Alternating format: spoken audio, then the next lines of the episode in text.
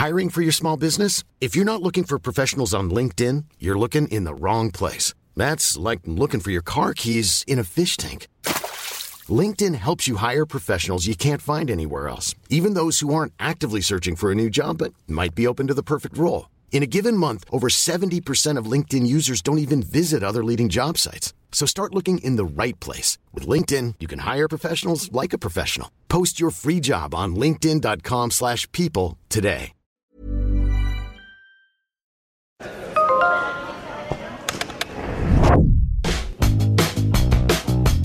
Neoconsecuencias. El sonido del marketing en un diálogo entre marcas y consumidores.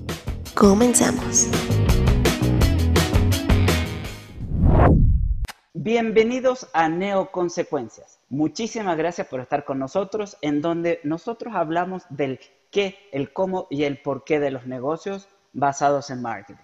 Tenemos a don Mario Velázquez acompañándonos. ¿Qué tal, Mario? Buenas noches. Bien, Paco, ¿cómo estás? Eh, mucho gusto, muchas gracias y qué gusto platicar en este, pues esperemos que ya sea el fin del encierro del anexamiento, no sé, ya no entendí de qué es. Es que fíjate que yo había dejado a la invitada al final porque la quería presentar de una manera diferente a como acostumbramos a hacerlo. Es licenciada en comunicaciones con mención en la Universidad Iberoamericana y estudió letras e historia política en México en el ITAM. También fundó la Buenaga Crema Que llegó a ser la agencia de publicidad más efectiva en México. ¿Estoy en lo correcto, Ana María? ¿Cómo estás? Buenas tardes. Hola, ¿cómo estás, Paco, Mario? Qué gusto estar con ustedes. Les agradezco muchísimo la invitación. Estoy feliz de estar acá. Muchísimas gracias. Muy honrados de estar contigo. No, oye, es que si yo leo todo el itinerario y toda la vida de Ana María, pues terminamos, la, terminamos el programa con la presentación, ¿no? Ha creado agencias de publicidad. Está muy enfocada con todo lo que es el nuevo AVE, ¿no? Que es las agencias por un valor estratégico.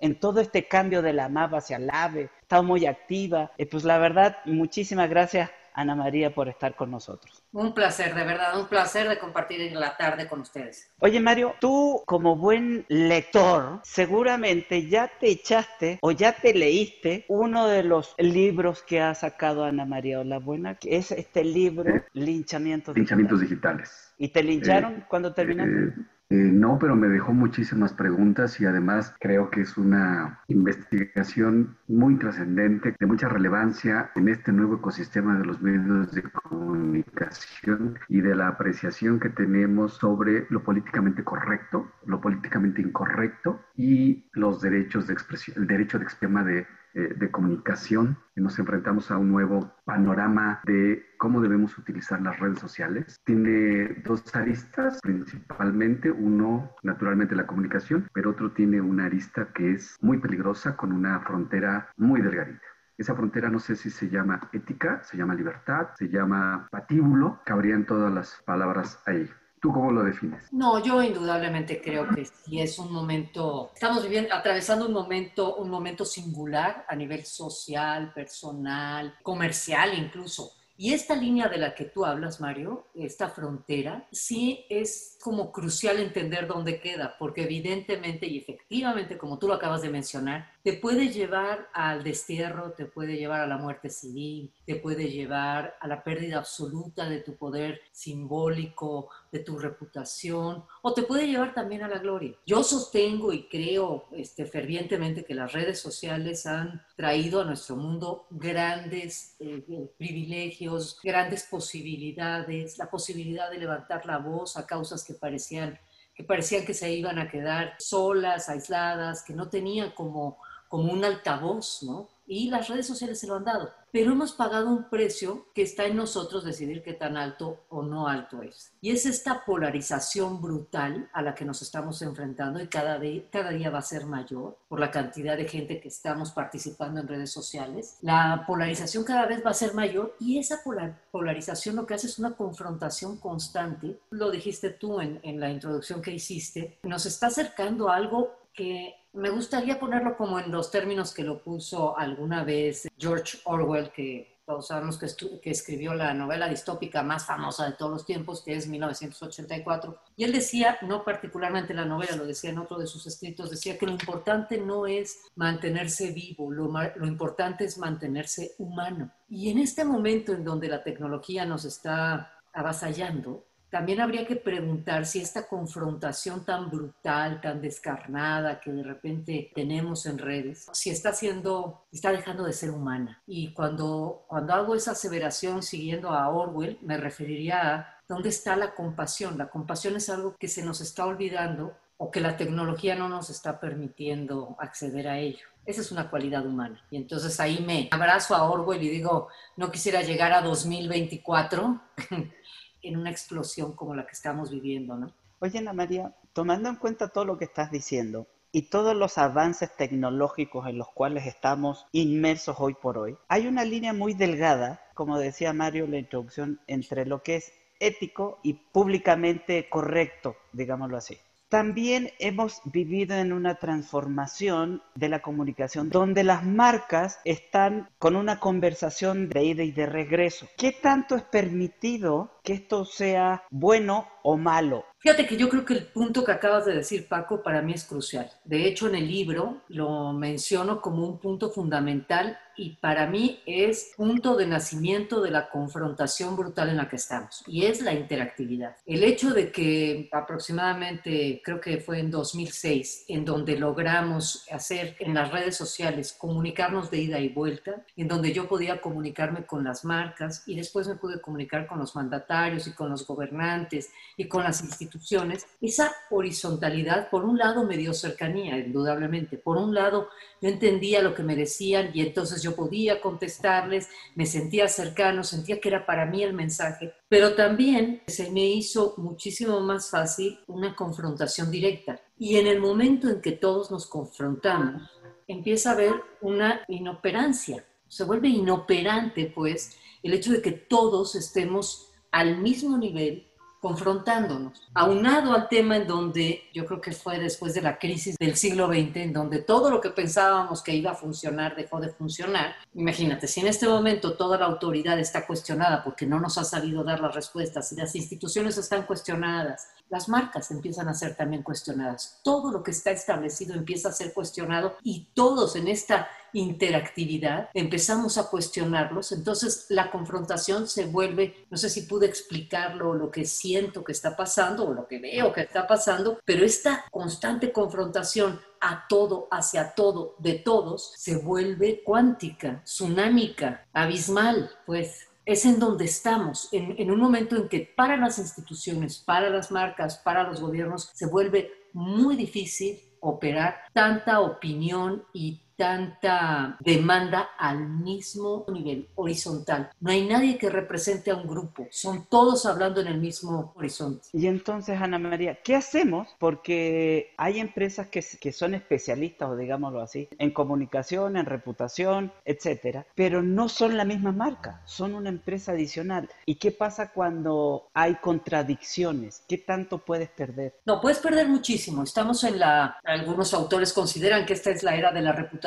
Puntualmente una académica italiana llamada Gloria Origi tiene un libro al respecto. Estamos en un momento crítico, en una especie de epistemología de segundo grado, es decir, vamos a acceder a libros, a películas, a marcas, a productos, a viajes, etcétera, por la opinión de otros y el valor que le damos a ese otro, no por la información que busquemos puntualmente de eso que estamos buscando, sino por la opinión, de ahí el segundo grado, el conocimiento de segundo grado, la epistemología de segundo grado y la importancia de la reputación. ¿Quién me lo está diciendo? Y entonces es ahí en donde unos van a tener más poder simbólico y otros van a tenerlo menos. Aquí las marcas tienen un rol súper complicado y un futuro muy complejo. O sea, por un lado están cuestionadas por esta autoridad que, que siempre han manejado, por este poderío en, en, desde la anaquel hasta los medios. Entonces, por un lado representan a la autoridad, una marca representa autoridad. Por eso es que tanto todas estas generaciones prefieren lo no brandeado, lo orgánico, etcétera, o las marcas más nuevas.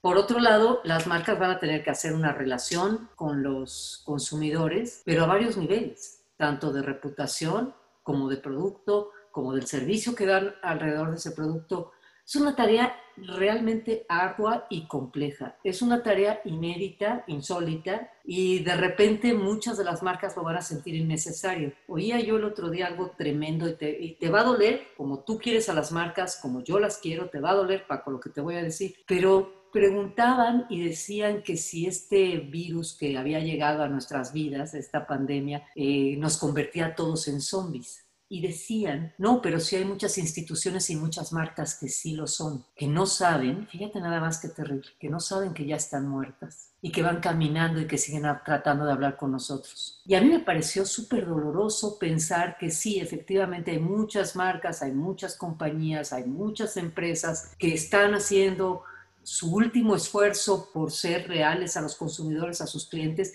y que estamos y están en una situación súper crítica por la pandemia y por los nuevos gustos, las nuevas preferencias, un consumidor con poder, no empoderado, ¿eh?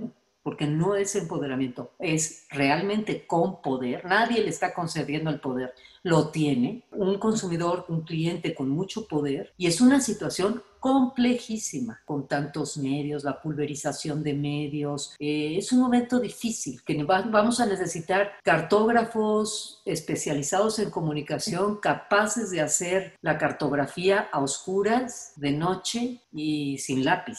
O sea, es un momento complejo. Oye, Ana, este, todo esto que acabas de mencionar, que además deja muchísimos elementos para una conversación extensísima, si quieres lo abordamos ahorita en el siguiente segmento, pero entenderíamos que estamos en el ring tratando de eh, mantener siempre la identidad. Hacemos un pequeño corte y enseguida regresamos aquí en Neoconsecuencias. Neoconsecuencias. Regresamos.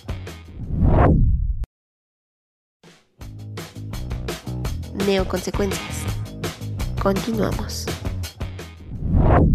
Regresamos a Neoconsecuencias. Tenemos a nuestra invitada, denominada por Carlos Monsiváis como la emperatriz del impacto efímero. Qué maravilla, ¿no? Lo amé. El día que dijo eso dije, te voy a agarrar a besos porque me parece fantástico. Me dice, de alguna manera te estoy insultando. Y me, le dije, es que me encanta. Mandé a hacer tarjetas con ese título.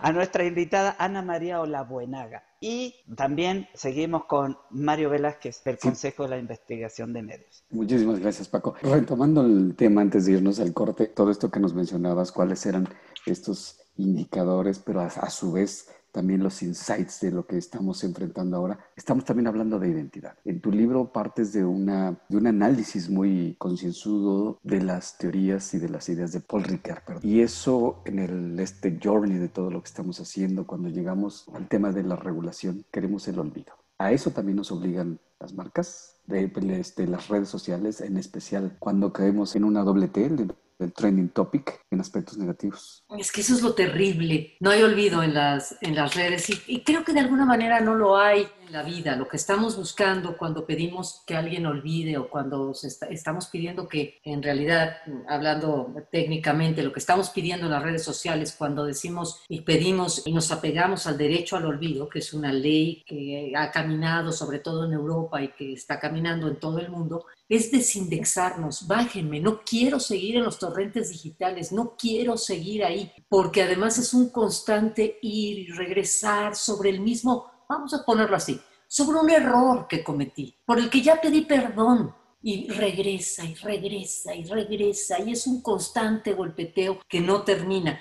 Y en realidad, como lo dice Ricoeur, que además parece fantástico el libro en donde lo dice, al pedir el olvido lo que estamos pidiendo es el perdón, es ya perdónenme, quiero terminar con esta cruz, con esta constante pesadez de cargo, exacto, pesadilla, que no es otra cosa que una pesadez. Por eso le llaman pesadillas, porque es algo que te pesa en el pecho, ¿no? Y me encanta que se llamen así pesadillas, te está pesando decían que te pesaba en el pecho, por eso le pusieron ese nombre. Pero sí, efectivamente, lo que estoy buscando es el perdón. Pero no se puede, porque no se puede tener olvido a nivel digital, todos lo sabemos, tecnológicamente. No es que yo regrese y quite esa, esa Y que puse. Lo que pongo es encima de la Y, pongo otra, otra información que dice no me dejes ver la Y. Pero si en un momento dado yo quiero quitar ese cuadro que acabo de poner diciendo, a ver, quítame lo que lo que te pedí que ocultaras, va a aparecer la Y. Entonces, si ustedes entran a redes, si ustedes quieren ver algunos de los linchamientos, por ejemplo, que han habido, pueden encontrar de nuevo el linchamiento de Andrea Legarreta y cuando hablaron de ella sobre la economía, pueden encontrar el que quieran. Parte de la diversión de las redes, de este tribunal moral que hemos construido, por el que pasan nuestros políticos, nuestras figuras este, de la cultura o del medio artístico, de la televisión o de lo que sea, es que nunca terminan, es que siempre están ahí las figuras para volverlas a juzgar y volverlas a juzgar las veces que sean necesarias. Es parte de la condena que, a la que a uno lo someten en las redes, ¿no? Esta nueva tecnología que de donde decía que tiene poco de humano, porque es regresar y regresar y regresar constantemente sobre un tema sin esto humano.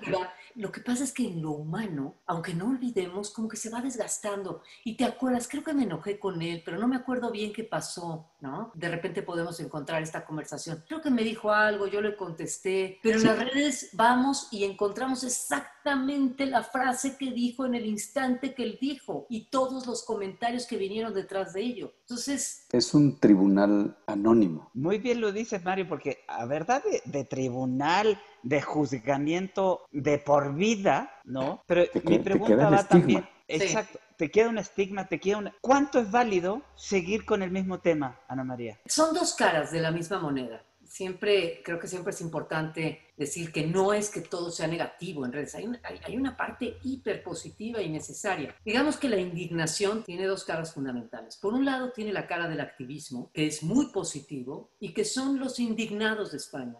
Que, si se acuerdan ustedes de ese famoso manifiesto de indignados, ¿no? O sea, necesitamos que la gente se levante y se duela de lo que está pasando y de las condiciones en las que estamos. Ese tipo de indignación arrebatada, apasionada por las causas nobles, buenas, que invita siempre a los otros. De hecho, la, inmigración siempre invita, siempre engancha, ¿no? Hay alguien que está dispuesto a dar la vida por una causa. Y tiene esa parte el activismo. Y por el otro lado tiene estas causas oscuras en donde no me gusta lo que dijiste porque no me gusta. Porque no me gusta ese chiste que hiciste. Y entonces voy a poner uno en particular, ¿no? La piloto de Interjet, lo que dijo del 15 de septiembre y el Zócalo y tal. Y no, me, no les gusta, ¿no? O sea, o, no nos gusta. Y entonces lo que se pidió ahí con total indignación, absoluta y grandilocuente, fue que corran a la chica de su puesto de trabajo. Y lo lograron. Y se logró. O lo logramos todos. Porque al final del día, que hay otra cosa que me parece muy importante resaltar, es que somos todos no son la gente de las redes sociales. A veces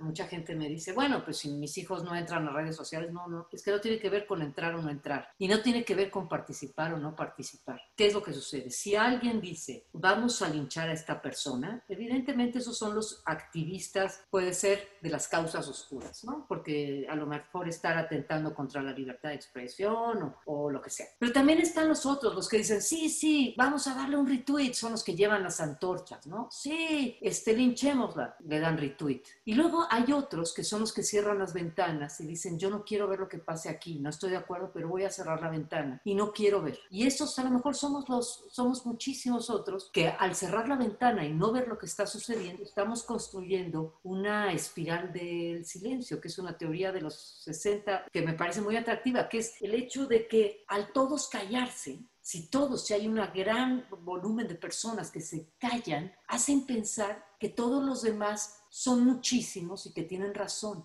que son más de lo que uno piensa. Dice, bueno, pues si todos estos dicen que vale la pena lincharlo, vale la pena subirlo y quemarlo, y no hay nadie que se oponga, a lo mejor somos todos. Y eso también sucede. Son las palabras de Elizabeth Noel Newman. ¿Eso equivale en términos mexicanos a tanto peca el que mata a la vaca como el que le agarra la pata? Exactamente, eso, eso lo Perdón, Paco. Noel, pero no se apellidaba Newman, se llamaba de otra manera, el muchacho que lo dijo hace muchos años, gran pensador y filósofo mexicano. Siempre tenemos ese equivalente. Qué bueno que lo traes a colación, Mario, se me había olvidado destacar. Pero fíjense que yo estoy en desacuerdo y le voy a explicar por qué. A lo mejor no tengo tanta experiencia ni tanta elocuencia, pero ¿qué pasa? Hay tanta conversación en las redes y en todos lados que uno no puede estar no puede ser omnipotente en todos lados. Entonces, habrá muchas conversaciones en las cuales tú ni por aquí. Entonces, no considero que me puedan decir, oye, no participaste te quedaste callado. Oye, es que no es que me haya quedado callado, no tenía idea. Es muy complicado tomar posturas. Exacto. Ahí entro a, a debatir el punto, porque claro, Ana María tiene toda la razón cuando estás participando o eres parte del rumor o de, de la turba, ¿no? que está ahí, ¿no? No, pues ellos todos son los que tiraron la piedra, yo no, yo estaba aquí en el mood. Pero cuando no estás en el mood, participas también dentro de esto, ¿cómo estaríamos ahí? Mira, yo creo que el problema está en el momento en que va a venir el linchamiento. Yo lo que planteo en el libro es que el linchamiento no es un linchamiento digital. Cuando se convierte en linchamiento es cuando llegas al mundo offline y entonces tú dices, institución X, compañía X, Interjet, corre a esa persona. Y en el momento en que Interjet prefiere Interjet, la Universidad Nacional Autónoma de México, un partido político, quien tú quieras. Un canal de televisión. Un canal de televisión, una revista, lo que sea. Una institución que decide en un momento dado si de que la turba se vaya contra mí y yo pierda reputación, prefiero entregar la cabeza de esta persona. La de Chumel, por ejemplo, HBO, prefiero entregar, de que se vayan contra mí HBO, prefiero entregar la cabeza de Chumel. Y tú dices, no, eso no es correcto. Entonces, si tú lees, por ejemplo, por tomar el caso de Chumel, que me parece muy claro y muy evidente lo que sucedió, si tú lees lo que dice HBO, es tremendo, porque HBO dice, lo voy a retirar de su puesto, fíjate nada, para investigar si lo que dijo está mal. O sea, primero es censura, pero segundo ni siquiera es censura, es precensura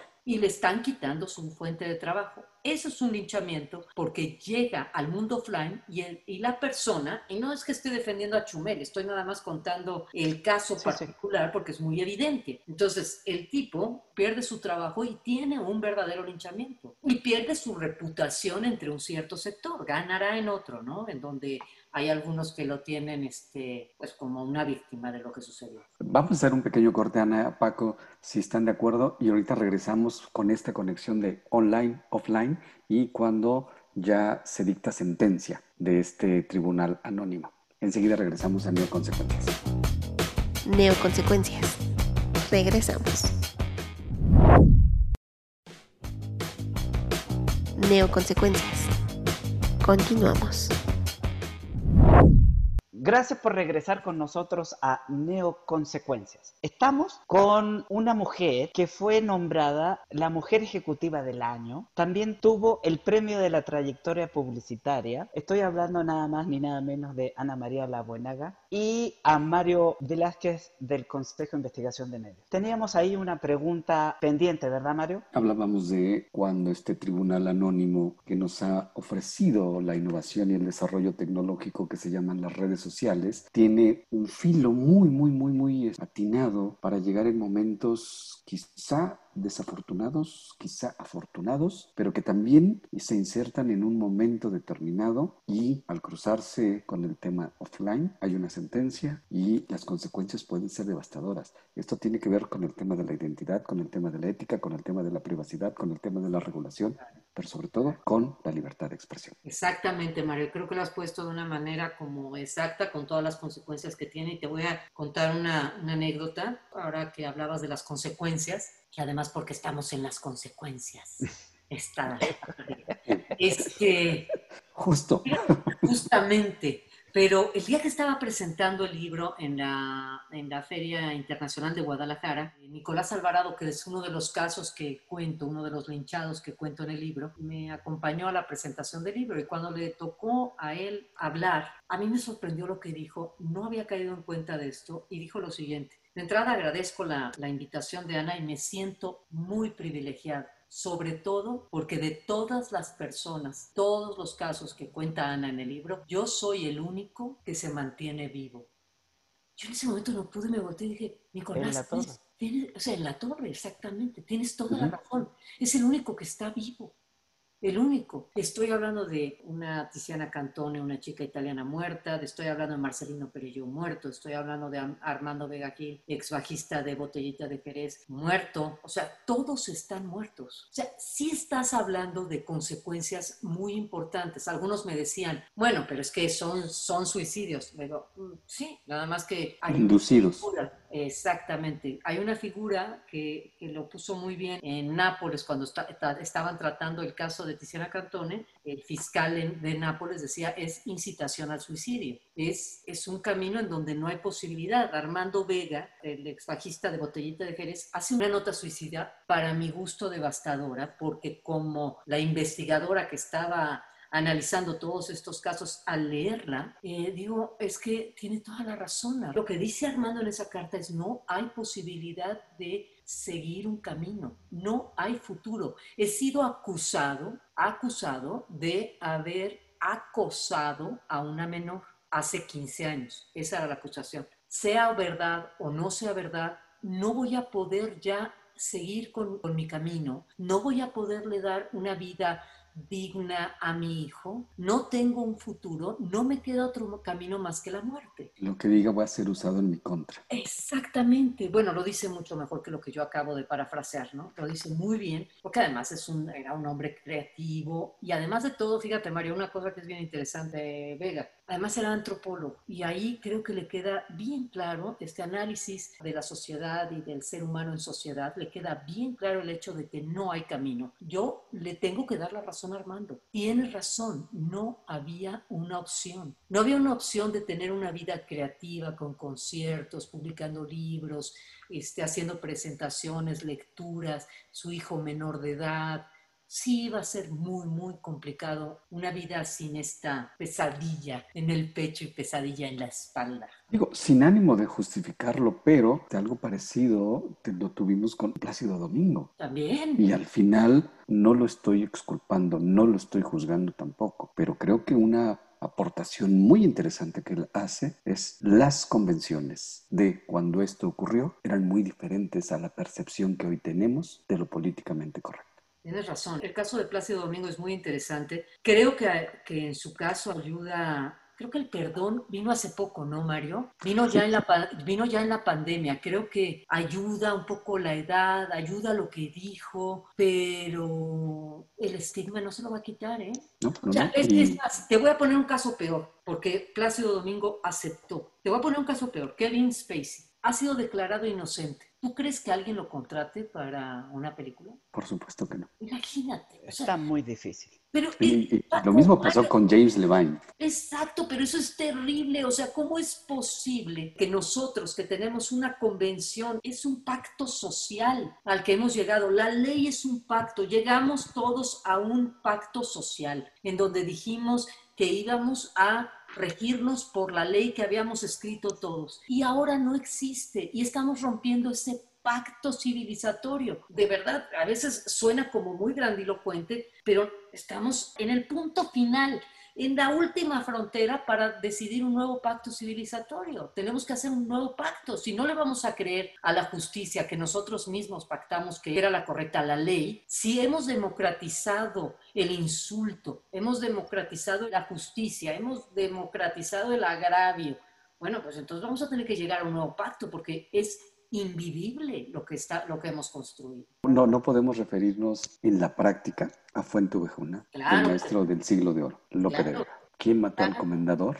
Fuente Ovejuna. Tradúzcase como el linchamiento digital. Exactamente. Somos todos. Ana María, entonces, ¿qué tenemos que hacer? ¿Qué tanto cuidado? ¿Qué eh, estar, no estar? Y si tenemos que estar o no tenemos que estar, ¿cómo lo tenemos que hacer? Porque realmente, como dices tú, es un poder que tiene del otro lado. Entonces, con este poder que ya sabemos que lo tiene, ¿cuáles son las medidas? ¿Cuál es el valor que tenemos que tener o manejar? Y como lo comentabas en, anteriormente, hay marcas que no tienen y hay personas que no tienen idea que ya están muertos. Tremendo. Es tremendo eso, Paco. Tremendo lo que acabas de decir. Tremendo vivir así. Tremendo transitar o ser agencia o trabajar con marcas que estén en esa situación. Es brutal, tremendo. La pandemia lo que ha venido a hacer es agudizar todavía esto de lo que estamos hablando. Dicen que, en las ocho primeras semanas de pandemia se caminó lo que se había caminado en los diez años anteriores de revolución digital, por ponerlo de esa manera, de transformación digital. Imagínate lo que estamos hablando en dónde estamos. Y si llega la 5G, en el momento que llegue la 5G, supuestamente es 100 veces más de lo que estamos viviendo. Entonces, a ver, regresando a tu comentario, a tu pregunta. ¿Estar o no estar? Esa ya no es una pregunta. Esa ya no puede ser. Estamos, punto. Nicolás Alvarado nunca tuvo redes sociales. Las marcas puedes o no tener, da igual, estás. Porque esta es la nueva ecología mediática en términos de McLuhan, ecosistema en el que estamos, como le queramos decir, estamos, estamos dentro, estamos dentro de ello. Eso es lo primero. Segundo, ¿qué tenemos que hacer? Yo creo que una de las cosas que vamos a tener que caer en cuenta es que tenemos que tener una educación digital una especie de, si tenemos clases de biología, yo creo que tenemos que tener clases de ética tecnológica, donde tenemos que enseñarle a, nuestros niños, a todos nosotros tenemos que aprender cómo comportarnos estos nuevos códigos, qué significa este caminar por esta nueva ecología mediática en la que estamos. Eso segundo, eso creo que va a ser muy relevante. Y tercero, yo sí creo que vamos a tener que llegar a, un nuevo contrato social, a un nuevo pacto, en donde digamos, ok, ¿cómo regulamos esta vida en la que estamos? ¿Cómo la vamos a regular para que podamos convivir con esta velocidad y con este volumen de información. En este momento, nada más, nos estamos oyendo, somos información, ya ni siquiera hay presencia y cada vez va a haber menos presencia. Vamos a hacer más información. Nosotros mismos, en los Zooms que hacemos, no somos personas, somos datos fluyendo de un lado a otro, somos información fluyendo. Creo que tenemos que llegar a esa a ese nuevo pacto. Esas tres cosas me parecen fundamentales para las marcas. En términos de reflexión, tendríamos que desaprender y aprender en un nuevo territorio en el que sí debemos implementar nuevos esquemas de valoración, de reputación, Este, de Mario. entendimiento. Esa pregunta que te acaba de hacer Mario, ¿la podemos dejar para regresando del corte? Encantada. Regresamos. Neoconsecuencias. Regresamos. Neoconsecuencias. Continuamos.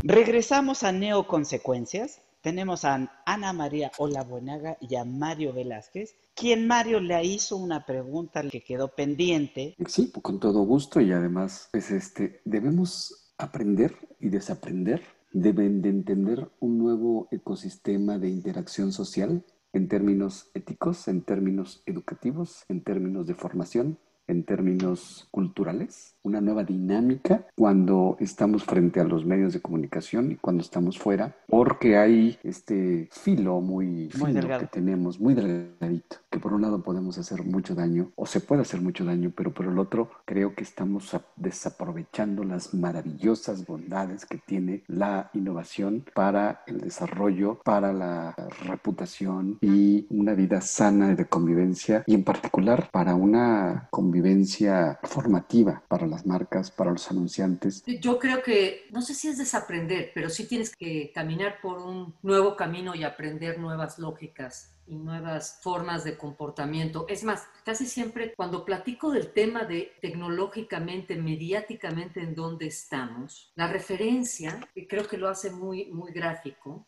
esta metáfora que voy a plantear, es el hecho que estamos en, en un momento de una velocidad de información, de cantidad de información, de variedad de información, que no podemos seguirla midiendo y entendiendo con la lógica anterior de los, de, de los medios Del anteriores. siglo pasado. Y lo voy a poner así. No puede seguir con una lógica newtoniana cuando estamos a una velocidad cuántica. Entonces tenemos que cambiar, si ustedes entienden la, la diferencia entre la física newtoniana y la física cuántica, es totalmente distinta, con diferente lógica, Así es como tenemos que comportarnos, entendiendo que esta lógica es distinta. Por ejemplo, voy a poner un caso. Que hay gente que me dice, bueno, ¿tú crees que esto va a estallar? Y le dije, y les decía, pues no sé si está estallando. Lo que pasa es que estamos nosotros esperando que ver un hongo, ¿no? Como de Hiroshima, ¿no? Estamos esperando que así estallen las cosas. A lo mejor están estallando de otra manera. A lo mejor esta convivencia tan confrontada y tan poco humanizada, en donde no tengo compasión por el otro, a lo mejor esa es una forma de estallamiento en donde no nos hemos dado cuenta, pero est- estamos estallando. Habría que entender cómo se estalla en este siglo XXI, en donde todo lo que sucedió en el siglo XX está ya demostrado que no funciona, ¿no? Desde, creo que no empezó a estallar desde 1989, en donde ya nos dimos cuenta que no funcionaba todo lo que planteamos en el siglo XX. Entonces, ¿quién sabe cómo estemos estallando? Habría que pensarlo con otra lógica. Ahora, esta lógica, Ana María, lo decía la otra vez Néstor Márquez, que tenemos que tomar decisiones hoy para un futuro mejor. Esta toma de decisiones, él lo ve y lo enfoca en la humanidad de la persona hacia un futuro. Y no depender de las máquinas, sino que las máquinas o el ecosistema nos ayude a tener una mejor vida humana. Eso se llama, ah, es que hay de varias. Hay cyber utopistas, optimistas, esos serían estos.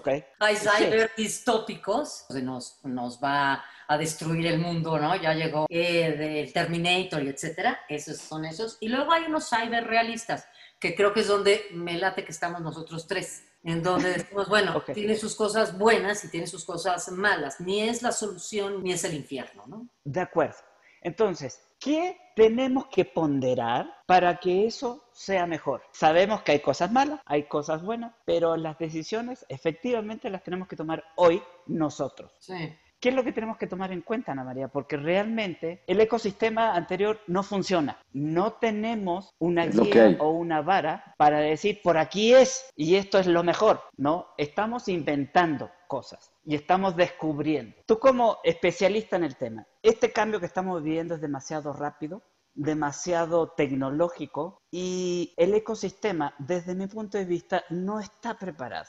Ni los anunciantes, ni las agencias, ni los creativos, ni los analistas. ¿ok? Entonces, todos estamos viendo que empiezas a hacer promociones a través de data, empiezas a sacar insight a través de data. Todo dicen que tiene que ver con la data. Pero la data, ¿quién la analiza? ¿La computadora? No, yo creo que sí, tienes, tienes, tienes toda la razón. Yo creo que qué hay que privilegiar para no perderse en esta cartografía que tenemos que hacer a oscuras. Yo creo que lo que hay que privilegiar es lo, insisto, siguiendo a Orwell, lo humano. Y es, si tú te quedas en lo humano, fíjate la respuesta que te da. No, no es solo la data.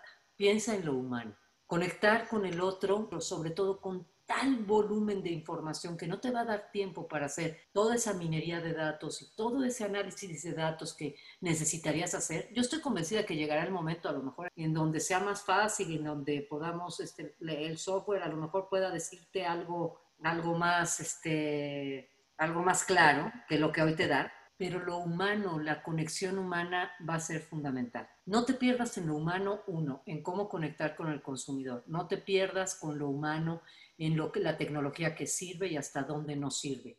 Siempre que sirva a lo humano va a ser correcto y hay que hacer las concesiones que sean necesarias, creo yo. No te puedes perder si piensas en lo humano. En ese sentido, no hay, no hay pierde. Creo que en este momento sí hay cosas que nos están y, mira que lo humano te estoy hablando de cosas bien fáciles. Soñar, fíjate, lo que, hacen, lo que, lo que nos hace diferentes de las máquinas. Desear, soñar y compadecerte. Eso no hace una computadora. Todo lo demás lo hace. Eso no. Entonces, y comprar, ¿eh? tampoco lo hace una computadora. Ni votar. Ojo, porque finalmente lo que quieren las marcas y lo que, quiere, lo que quieren las marcas es una acción de un ser humano. Quiere que vayas y compres eh, los pantalones y quiere que votes por un partido político o quiere que vayas a un hotel. Necesita lo humano. Entonces hay que privilegiarlo siempre y eso de repente se nos olvida con esta fascinación de las capacidades que nos está dando la tecnología que estamos creando. Oye, con respecto a eso que acaban de mencionar, Ana María, todavía, a pesar de la pandemia, hay personas que dicen marketing digital y marketing tradicional. ¿Tú qué respuesta le tienes a esas personas? Bueno, que a mí me parece que no es la definición correcta, porque lo tradicional además tiene como una sensación peyorativa, viejo, anticuado, caduco, pasado, obsoleto. Y no es así, lo estamos viendo en este, en este momento.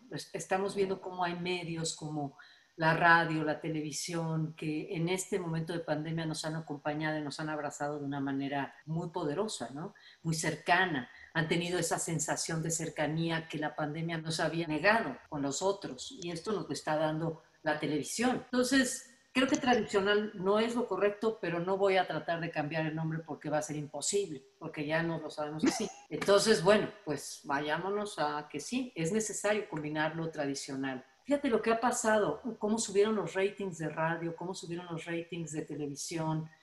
Discutí ayer, platicaba ayer de con esta falta de presencia de carne, de cuerpo, ¿no? que nos ha provocado la pandemia, ¿qué es lo que más nos lo da? Lo vivo, lo que suena vivo. Este momento que estamos viviendo nosotros en la radio, con tu auditorio y con, con ustedes dos, es un momento como que me da la cercanía que, que la vida me está negando. La televisión me la está dando en las mañanas, en un partido de fútbol, también en un noticiero me lo da creo que habría, que habría que regresar a redefinirlos o por lo menos en nuestra mente entender que tiene que ver con esto fundamental, y vuelvo a lo mismo, de lo humano, de necesito tocar al otro. Finalmente sí la presencia sí es importante y la estoy echando de menos.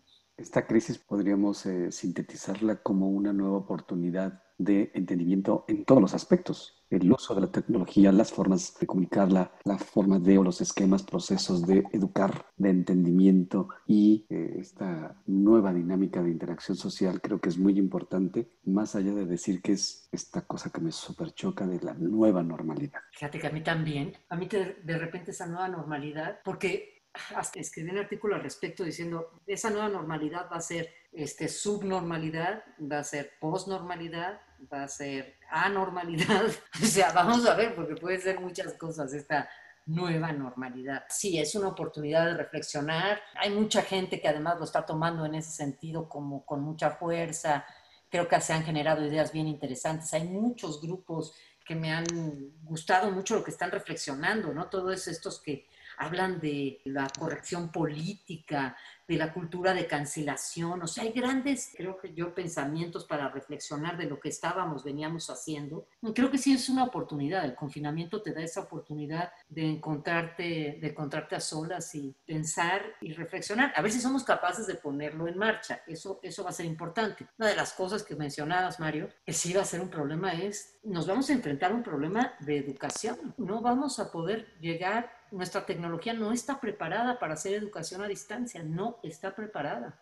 Ni el ecosistema tampoco. No, no está preparado. O sea, entiendo que están haciendo todo lo que pueden y que si la televisión y que si no, no estamos listos. Hay una posibilidad aquí, nos está, nos está este, cartografiando, para utilizar una de las palabras que, es, que hemos utilizado en esta conversación, nos está mapeando las enormes desigualdades, las enormes oportunidades que tenemos en todos los aspectos. Yo creo que eso sí está haciendo la pandemia, nos lo está trayendo muy al frente, ¿eh? O sea, está de una manera muy cruel. Muy cruel, exacto. Nos está trayendo al frente los problemas de una manera cruel, como bien dices, y pues está en nosotros entender cómo vamos a hacer, cómo vamos a resolverlo. Yo te digo, a mí lo que más me preocupa es la educación en este momento. Creo que ahí sí vamos a tener un problema, vamos a tener generaciones que no van a estar van a este, tener un gap muy, muy amplio. Fíjate el caso que oí hoy, es de una pareja con un hijo de nueve años, ella es alemana, ellos, la pareja decidió que se iba la mamá con el hijo a Alemania a que entrara a una escuela en Alemania, porque si no dijo, va a perder el año y se van a separar, la familia se va a separar, ella tiene a sus padres allá y se, van se va a ir con el hijo. Eso me parece brutal y tremendo, ¿no? Pues ver las decisiones que vamos a tener que tomar en un futuro, vamos a tener que tomar ese tipo de decisiones. Entramos a un terreno donde de pronto no nos habíamos dado cuenta que estábamos en una brecha de, muchos cambios y de pronto nos cae este tema, eh, esta contingencia sanitaria a nivel, a escala global. Y ahí tuvimos que parar, redefinir para tomar otra carretera a otro ritmo con otras herramientas, con otras personas y con otras políticas públicas, con otros medios, con otra dinámica de comunicación. Sí, vamos a ver a dónde nos lleva. Ojalá y nos encontremos, aunque sea en un Zoom, ¿no? Ojalá este, Pues sí, ojalá que nos encontremos en otro Zoom, este, nosotros encantados. Yo solo quisiera hacer, Paco, antes de que nos pudiéramos despedir y agradecer a Ana María Hola Buenaga. Eh, Linchamientos Digitales es una lectura maravillosa, espléndida, es desde Fuente Ovejuna a Internet 5.0 y todas las consecuencias que hay en medio de esto. Hay toda una perspectiva filosófica con autores muy importantes y hay todo un recorrido histórico de esto que hemos denominado las redes sociales, cuáles son las implicaciones, cuáles son sus beneficios y también una gran oportunidad para poder entender esta nueva vida que estamos viviendo. Pues muchísimas gracias Ana María por estar con nosotros. Te invito a otro programa para poder platicar de otro tema, porque realmente se nos va el tiempo como agua entre los dedos. No, encantada. Yo feliz de platicar con ustedes dos, un placer, con su auditorio, feliz. Además, temas que me parecen muy trascendentes para las marcas y para todos. Muchísimas gracias a ustedes. Eh, Ana, pues este, qué maravilloso libro. Eh, seguramente tendremos otro muy próximamente y tal vez una próxima charla para ver la visión antropológica como la que publicaste antier en Milenio. Claro, encantada, feliz Mario. Encantada, me va, me va a dar muchísimo gusto volver a platicar con ustedes. Buenas noches, Ana María, buenas noches. Buenas noches, muchachos, queridos. Creamos un diálogo con las voces estelares del marketing. Esto fue Neoconsecuencias con Francisco Rojas.